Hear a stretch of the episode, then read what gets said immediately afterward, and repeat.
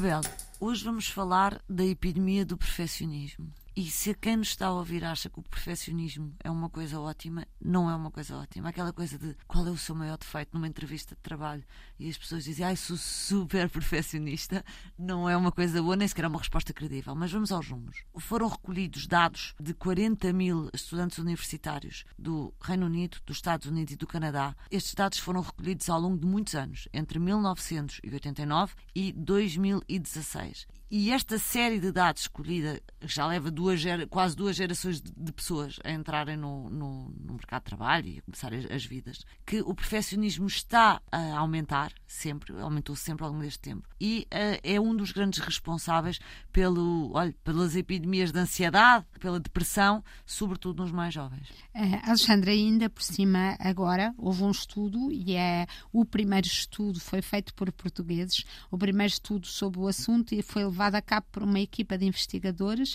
uh, e publicado numa revista científica que é Personality and Individual Differences e a Ana Telma Pereira, que é docente de, e que foi uma destas investigadoras, diz que o perfeccionismo agravou com a pandemia e que as mulheres foram as mais afetadas, com níveis elevadíssimos, porque tem esta autocrítica ligada, este grilo falante dentro delas constantemente e um pensamento repetitivamente negativo, as preocupações e as ruminações, e o que obviamente levou a que fossem as que sofressem mais de ansiedade e de problemas psicológicos. Este, eu acho que isto, nós temos que fazer alguma coisa sobre isto, porque isto de facto é uma geração que põe para si própria uns uma patamares, fasquia uma fasquia inatingível. Estudos dizem que eles, ao contrário de gerações anteriores, eles acham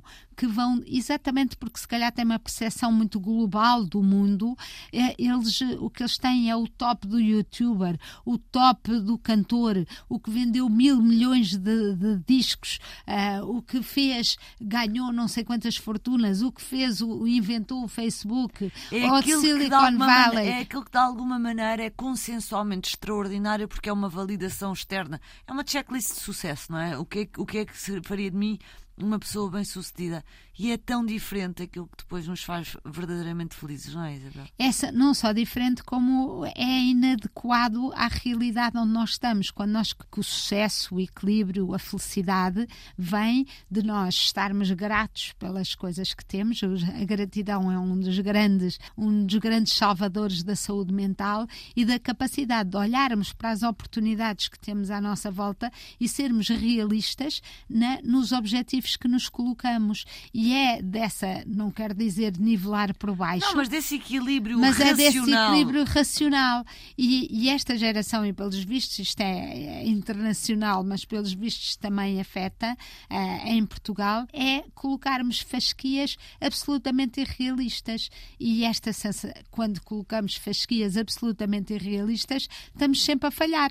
Não há qualquer outra hipótese senão estar sempre a falhar. E a quantidade de opções aparentemente é infinita, enquanto na minha geração, Alexandra, já não foi na sua, a pessoa ou ia para letras ou para ciências, para o curso A, B ou C, e tinha muito pouca escolha. Esta abertura, de, esta ideia de que as possibilidades são infinitas é geradora de stress, e é ser, geradora e pode de ser ansiedade. altamente esmagadora.